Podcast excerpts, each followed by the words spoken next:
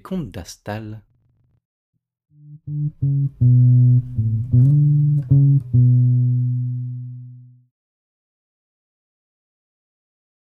Langue de fée, épisode 6 Ouroun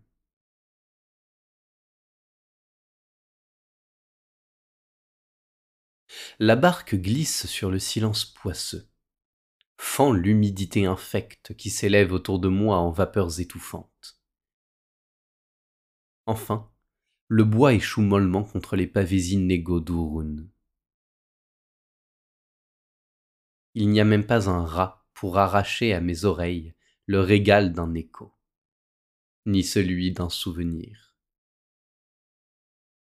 Mon propre souffle est enveloppé par l'abandon, gobé par quelque âme muette qui m'épie, espérant que ce soit le dernier.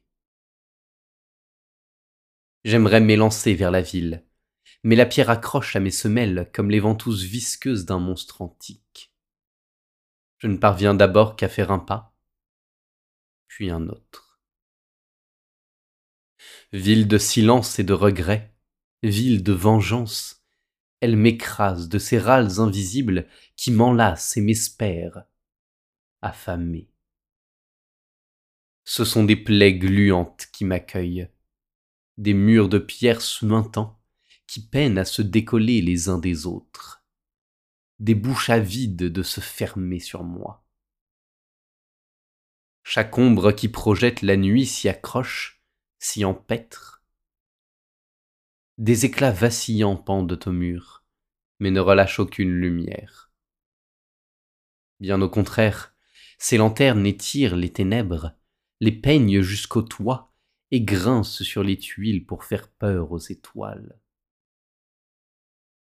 Plus je sombre dans ces venelles, plus je m'efface. La ville me gobe pour que je ne l'oublie plus, pour que je ne parte plus. Je m'abîme dans les histoires perdues, elles me dévorent. Je ne suis qu'une silhouette qui frémit, un corps qui tressaute. Ma chair veut fuir. Je me délie et me souviens dénoue le passé qui me revient. Ouroun, autrefois, vibrait sous les rayons de lune. Ville de musique et de chant, ville onirique, ville de l'enfance.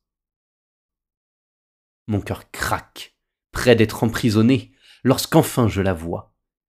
Tout enrobée d'argent, c'est une mélodie captive d'un passé lointain. Je n'ai qu'un pas à faire pour retrouver la voie des songes. Je suis si lourd.